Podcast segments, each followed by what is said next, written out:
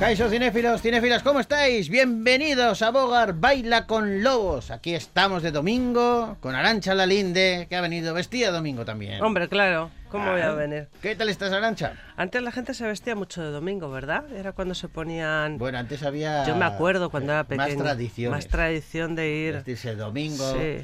Guardar el luto, Sí. eh, eh, no lo sé, vestir de blanco si te casabas. Vestir de negro durante muchos años y Sí, te sí, sí. enviudabas. Guardar el luto. Sí, pero guardar el luto... repetición, has Pero perdido. No, pero te quiero No, decir no, has perdido. mí- sí, has, he per- has perdido. repetido. Sí, he perdido. Has pero- perdido. Pero quiero decir que guarda- una cosa es guardar el luto y otra cosa es guardar el luto, luto. O sea, No, que mi sí, abuela no, me no, sí, contaba... Sí, sí, a mí fíjate lo que acabas de decir.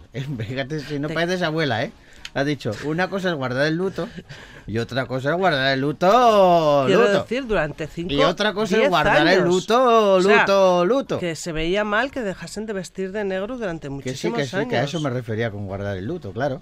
¿A qué querías que te refería? Que me Yo qué sé? ¿te has puesto corbata? Que hoy Hoy tenías no. que venir de domingo. Pues- Ay, pero yo pues mal, los domingos suelo amanecer con la corbata, pero en la cabeza. en la cabeza. Sí, sí, sí, sí, como Rambo. Luego vamos a comer unas croquetas. De jamón. Venga. Vale, perfecto. Unas croquetitas de jamón. Me parece buen. ¿Te vamos- parece bien? Así cambio de un- tercio y ya Sí, dejas de, de reírte de mí un poco. Venga, te invito a un zorito y unas croquetitas. De las redonditas, de las. De las, las que Eh, tú quieras. Te vale. dejo elegir. Perfecto, De muy bien. bacalao, de jamón, de lo que quieras. Oye, que estamos en un programa de cine, no de gastronomía. Bueno. Yo estoy salivando a ver cómo hará el programa. Damas y caballeros, bienvenidos a Bogar Baila con Lobos.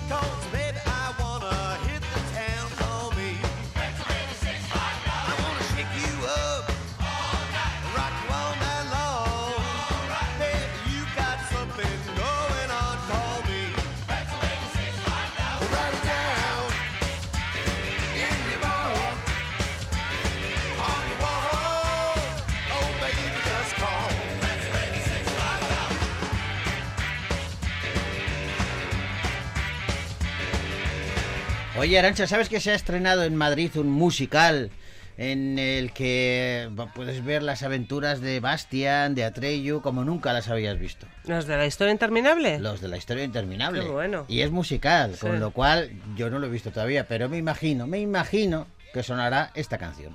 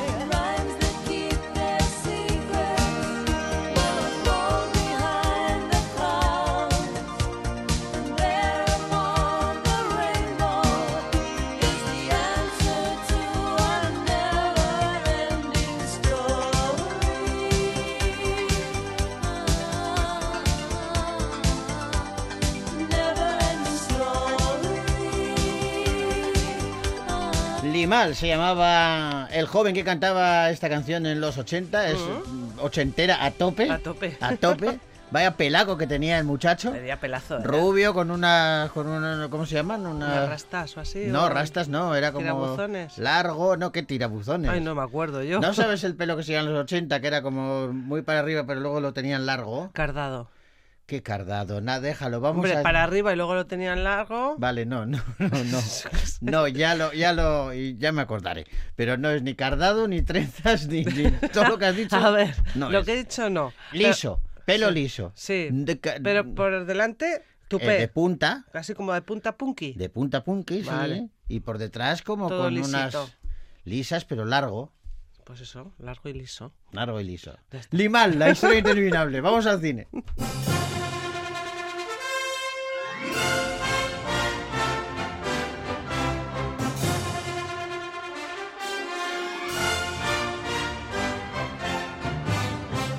Si no me ayudas tú en asuntos de moda, estamos apañados, ¿eh? Bueno, te- tú te quedas. Términos y todo esto. Tú sabes mucho más. Vamos Yo a ver pierdo, si ¿eh? yo en la cabeza no tengo al limal este.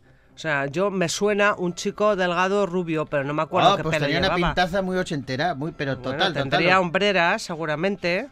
Pues y mira, llevaría, no pues fi- igual- Es que no te- este tenía un pelo tan especial que no te fijabas en las Que no te fijabas en nada más. No, no, no, no. Pues, es que- pues, tampoco es que te vería yo la juventud baila en ese momento. Te lo estoy Igual- buscando yo Igual en- estaba jugando con las Nancy's, No, no te lo estoy intentando buscar yo en... En, en, en, No sé imágenes. cómo se escribe el imal tampoco ahora. No es el Estamos en un punto crítico, ¿eh? LH. No, que no es para tanto. No, no, estamos en un punto crítico porque yo no... ah, míralo. Ya te estás poniendo Mira el pelo, mira el pelo de A este ver, muchacho. pelazo. ¿Cómo defines esto? Pues, pues, pues. Esto pues no sí. es, esto no es ni- nada de lo que has dicho. A ver, tiene toda la. Madre mía. Greñas, Qué no pelitos. me salía, Qué greñas. pelitos. No, greñas no. sí, por detrás, greñas. A ver, se le ve brillante, se le ve limpio.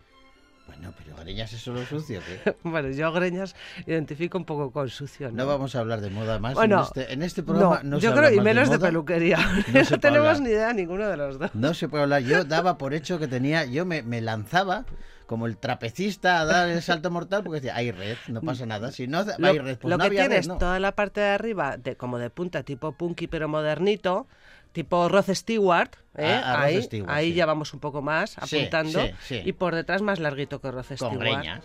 Greñas no, que es liso, Yo planchado. le llamaba greñas. Bueno, pues greñas, ahora, para ti la perra gorda. Bueno, vamos al cine y vamos a hablar, cambiamos de tema completamente y hablamos ahora de una película, ojo, una peli dura, una peli además que retrata eh, una parte de la sociedad. eh, la peli se titula Girasoles Silvestres.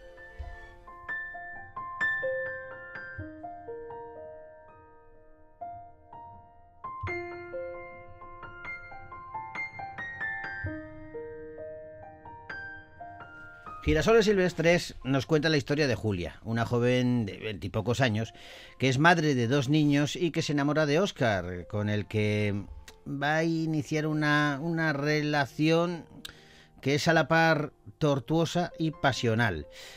La joven poco a poco va a preguntarse sobre si Oscar es el modelo masculino que ella desearía para sus hijos y después de un grave incidente, esta chica va a comenzar una huida hacia adelante en busca de un futuro mejor. Yo también estoy mejor sola, ¿eh? Paso de los tíos. ¿Qué te ríes? Sí, sí, ya sé que está mejor, pero no me lo creo. Eres carne de cañón, cariño. En cuanto pasa una mosca. Alex, ¿Cuánto tiempo? ¿cuánto tiempo a tener dos hijos? Tía, me escribe mucho tu hermano, ¿eh? Tía, tú ni le contestes, sé que se canse. Yo quiero que a partir de ahora me llaméis papá. Yo ya tengo un papá. ¿Y esta es nuestra habitación? ¿Y esto cómo lo vamos a pagar? Pues currando, ya está. Yo he echado mucho de menos a los niños. Y ellos a ti también. Yo en dos semanas tengo un permiso. Son dos días, pero si queréis aprovechar para hacer algo. Ana Castillo, Oriol Pla, Quim Ávila o Lluís Marqués son algunos de los eh, protagonistas eh, de Girasoles Silvestres, una peli que dirige Jaime Rosales. Un director que nos tiene muy acostumbrados a una narrativa, a una experimentación visual bastante, mm, en ocasiones un poco complicada para el espectador medio, porque este hombre ha ganado mm, muchos premios en las quincenas de realizadores de Cannes, en la crítica internacional, ha tenido el premio Goya por La Soledad, mm, pero en las últimas eh, de, por la, so- La soledad es una de sus películas, ¿no? La Sí. última fue Petra, que se presentó en Cannes también, pero en las últimas películas sí que se le ha visto que eh, eh, eh, está yendo, acercándose un poco más al espectador medio, y él sí que ha dicho en alguna ocasión que eh, no es más una necesidad suya de él, sino una necesidad comercial, industrial, que él mm, ve la necesidad de que sus películas no solamente se vean por la crítica y por la gente especializada, sino también por el público Abrirse más común. al gran y, que, público. y que según es, va haciendo esas películas, eh, mm, se va gustando un poquito más. ¿vale? Pues eh, sinceramente eh, mm, me alegro, ¿eh? porque yo vi Tiro en la cabeza. en- Tiro en la cabeza en fue. el Cinemaldi hace tuvo mucho tiempo. críticas dispares, pero tuvo el Oh. premio Fipresti, el de la Sí, sí, crítica. Sí, sí, sí. Por eso te digo que. Te- te tenía unas críticas fantásticas, sí, sí. pero yo como espectador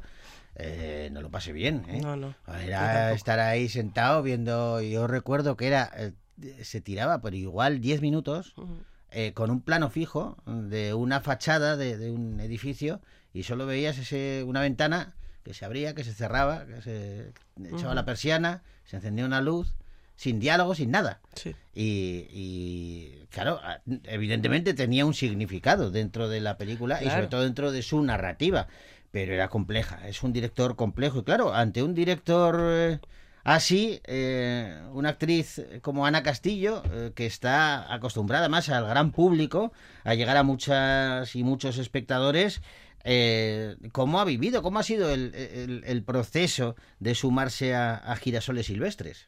Creo recordar que hubo como un proceso de ensayos. Yo particularmente tuve como una semana de ensayo con cada uno de los chicos. Ahí, sobre guion, íbamos viendo distintas, dis- distintas escenas, las íbamos levantando, iban surgiendo cosas nuevas. De repente, Jaime tiene una manera de trabajar como bastante interesante en la que de repente lees la escena, luego no la lees, luego la improvisas, luego vuelves otra vez al texto y a partir de esos ensayos creamos como un poco las secuencias ya puestas en pie y luego en el rodaje, aunque había como cierto margen, ya veníamos como preparados de todo lo que habíamos estado trabajando. Bueno, pues un proceso diferente eh, y un personaje también distinto. Eh, Ana, ¿cómo, ¿cómo has afrontado eh, encarnar a Julia? O sea, yo creo que hay algo del personaje que sin querer yo he sentido muy cercano siempre. Madres con una carga mental absoluta, madres que quieren seguir adelante por el bien de sus hijos, madres que, que apartan sus necesidades, sus deseos, eh, porque están solas y porque tienen que seguir adelante eh, como sea. Son madres muy luchadoras y madres que al final son chicas muy jóvenes que viven en un sistema muy patriarcal, en un sistema que tiene masculinidades muy tóxicas a su alrededor, que no conocen otra cosa y que navegan como pueden eh, por esos mares muy complicados. Para mí es, o sea, yo, yo soy de ese barrio, en- o sea, rodamos en Nou Barris, que es el barrio de Barcelona donde yo crecí. Eh, hay algo como, no sé, yo siempre he sentido eso, mujeres de mi familia, mujeres que conozco, madres que son muy jóvenes y que, que curran, que crían y que hacen lo que pueden. La maternidad en mi tiempo y ahora, yo creo que desde hace cinco años estoy entendiendo una maternidad mucho más feminista, pero la estoy entendiendo ahora. Yo no crecí ahí ni... Bueno, pues está siendo una deconstrucción en este momento. Bueno, afortunadamente todo, todo evoluciona, eh, evidentemente, ¿no? Y, y la, la- bueno, pues el- este concepto de maternidad y de cómo lo ven tanto ellos como ellas, pues eh, esperemos que también. Yo no sé si decir que esta película, eh, estos girasoles silvestres, retratan eh, a una generación concreta o se basan en esa generación para retratar a, a toda una sociedad. No sé, no sé cómo lo vean a Castillo. Para mí la peli no habla de una generación concreta ni de, ni de la generación actual de jóvenes. Para mí la peli es, una, es un retrato realista de una situación y de una persona concreta, ven- o sea, que viene por una herencia. Quiero decir, que Julia eh, normalice ciertos comportamientos y que romantice ciertos comportamientos no tienen que ver con una generación actual, sino con una herencia de generaciones anteriores desde hace muchísimos años, desde siempre, vaya. Quiero decir, los celos, los padres ausentes y las cargas de las mujeres madres mm, no es actual, es de siempre. Y hay gente como Julia que por tener pocas herramientas y pocos recursos, tanto emocionales como económicos, igual no tiene la información ni, ni las herramientas emocionales como para detectar ciertas cosas porque no, porque no lo sabe, porque no tiene la información. Claro, eh, si desconoces la información, por algo se dice que lo más valioso en este mundo es, es la información. Precisamente para informarse, eh, no sé si eh, Ana Castillo ha estado en contacto con, con madres solteras, con madres jóvenes, para ir preparando el- este personaje. Cuéntanoslo. Sí, he tenido contacto con, con chicas que han sido madres jóvenes. eh, o sea, sí, tengo, tengo, tengo claros referentes de, de chicas que han sido amigas mías. Pero, pero para mí Julia no es una chica concreta. Para mí Julia es... Bueno, para mí Julia son todas las madres de, de mis amigas, de ma- y ya no hablo de las relaciones de abuso, hablo de madres que han tenido que hacerse cargo de todo, eh, de la casa, de la familia, del, bienestar común, eh, de un poco dejar de lado sus deseos para anteponer la, la felicidad de la gente que les rodea. eh, madres que, que buscan la manera y que no se les da las mismas facilidades ni las mismas oportunidades que, que a sus parejas. Como a Julia, mm, igual que al padre de sus hijos, se le permite crear su vida en Melilla y ser militar y no, te- no hacerse cargo de sus hijos, ella no, no, no tiene esa oportunidad, no puede, no puede desentenderse de sus hijos. O igual que con la tercera pareja, que son, son relaciones de desigualdad y para mí hay algo de, no es un referente claro, es un sistema el que siempre ha hecho que, que la desigualdad sea tan evidente. Pues son las palabras de Ana Castillo, una de las protagonistas de Girasoles Silvestres, película que podéis ver ya en los cines de Vitoria Gasteiz.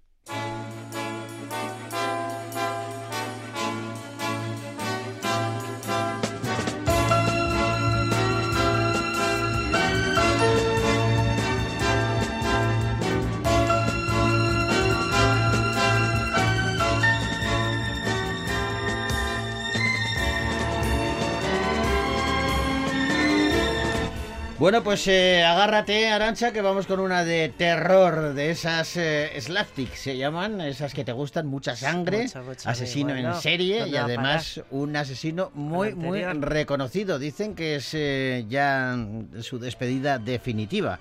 Halloween, el final.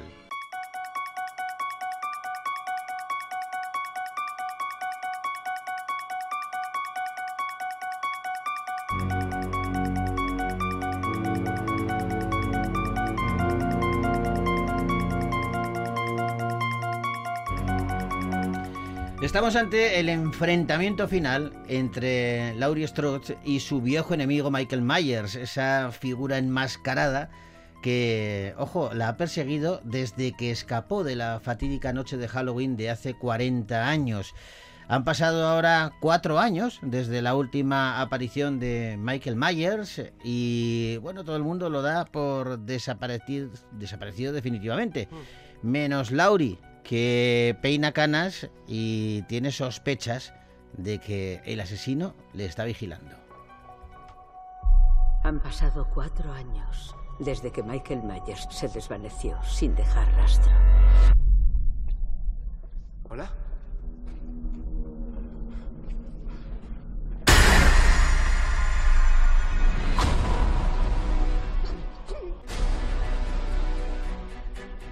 Estaba convencida de haberlo visto, observándome. Finges que lo has superado, pero estás obsesionada con la muerte.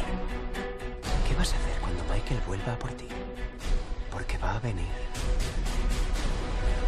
Pero esta David Gordon Green es el director de Halloween El Final, una peli con, como no, Jamie Lee Curtis como principal protagonista, arropada por Andy Matichak o Rowan Campbell, entre otros. Después de 45 años, una de las franquicias de terror más aplaudidas de la historia, pues llega a un aterrador y épico final, y esto se puede decir, porque lo dice la Universal, ¿eh? no estoy desvelando nada. Ya no me lo creo, ¿eh?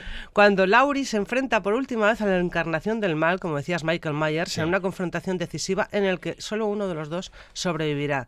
Jamie Lee Curtis ya se ha despedido de su personaje, lo ha Sí. hecho en las entrevistas que ha tenido en los últimos días. Dice que, que ha dado vida a esa heroína del terror durante más de de cuatro décadas y que... Que ya está bien. Y, y que, y que, bueno, que le ha gustado mucho, que lo ha pasado muy bien, pero que cree que ya se puede ir dedicando a más que siempre se ha dedicado a muchas cosas y lo ha hecho todo muy bien, ¿eh? Vale, bien. Me puedo creer, o sea, le doy un voto de confianza a Jamie Lee Curtis. Sí. Vale. Pero lo de que es el final definitivo de Michael Myers. Yo, yo ¡mua! creo que una franquicia que da dinero no dudo. acaba nunca, ¿eh? Yo, yo recuerdo perfectamente Viernes 13, la de Sí. Jason, ¿vale?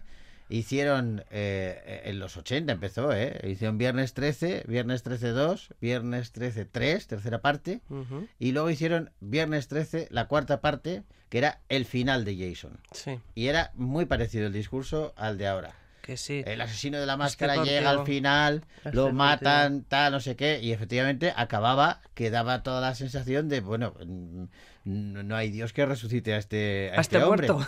Bueno, pues, eh, pues hubo viernes 13, 5, 6, Resurrección. 7, 8, lo llevaron al espacio a Nueva York, o sea, le No, hicieron no, un tour. no, no, o sea, nunca se mata la gallina de los huevos de oro. Si les va bien en esta película, Pueden recuperar, pueden, pueden recuperar hacer por un lado, rebirth, por otro, un puede- renacimiento de, de puede Michael haber un hijo secreto, puede haber yo qué sé lo que Vete puede haber aquí. De momento nos enfrentamos a este supuesto final. Halloween, el final. Una peli que podéis ver ya en los cines de Vitoria Gasteiz.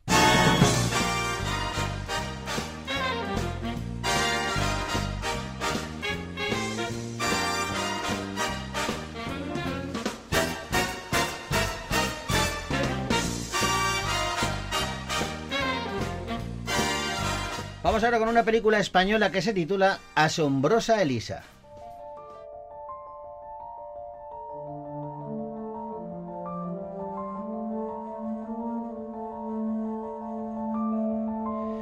Una película complicada, ¿eh? Una película, eh, vamos a decir, rara. Eh, nos cuenta la historia de Elisa. Elisa es una niña de 12 años cuya madre fallece en un accidente de tráfico. Elisa va a intentar convencer a su padre de que posee los superpoderes de su heroína del cómic favorita y que con ellos puede vengarse de quien provocó la muerte de su progenitora. Repite conmigo. No soy un superhéroe. Ese hijo de puta ha matado a tu mujer.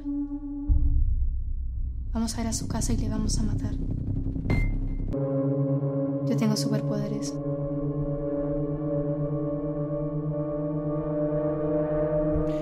Es, es compleja esta asombrosa Elisa que dirige Sandra González eh, Perellón y protagonizan Asier Echandía, Silvia Abascal e Iván Masagüe, entre otros. Mm, Ya con su ópera prima Black Hollow Cage, eh, Sadrach González Perellón, pues eh, ya nos eh, enseñaba un poco eh, qué tipo de cine hacía, que no es tanto cine de autor como si de una marca de autor ya registrada. Es una, una manera de hacer cine pues eh, con su propio carácter, vamos a decirlo así, y que nos lleva a una serie de reflexiones con respecto a lo que ocurre en la película y con respecto al estado de la- de- del mundo cinematográfico y de la dirección en general.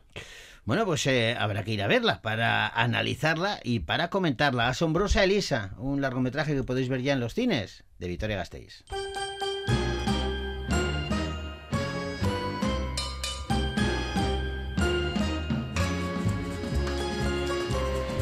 Venga, vamos a acabar el repaso a los estrenos eh, con eh, una comedia dramática titulada Peter von Kant.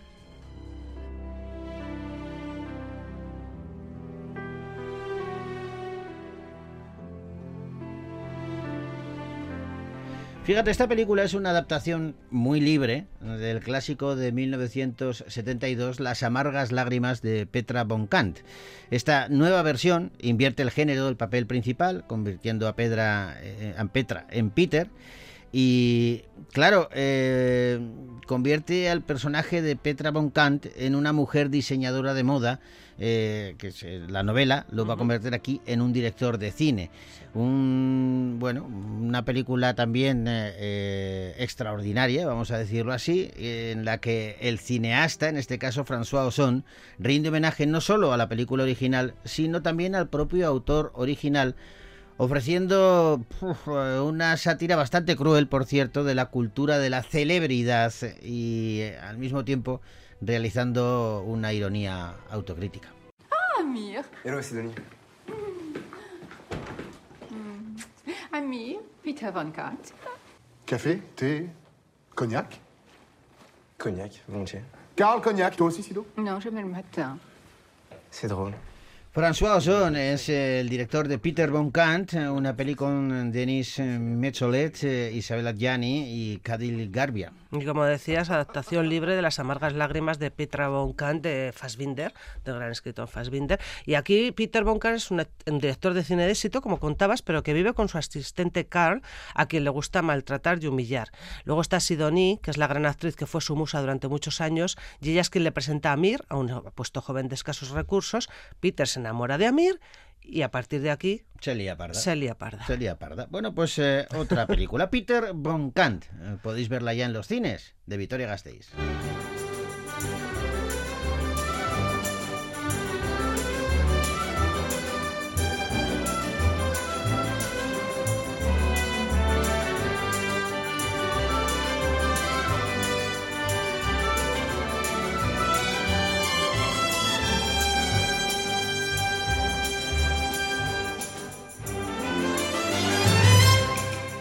Bueno, pues es el momento de despedirnos hasta el sábado que viene. Lo hacemos con música. Eh, gracias, Miquel, por las labores técnicas. Gracias, a Arancha. Y gracias a todos y todas los que estáis ahí escuchándonos eh, cada fin de semana.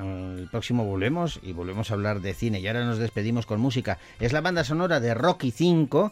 Y atención, mira cómo suena. Suena a ACDC. Ellos son eh, quienes hoy nos despide. Nuestro Bogar baila con lobos.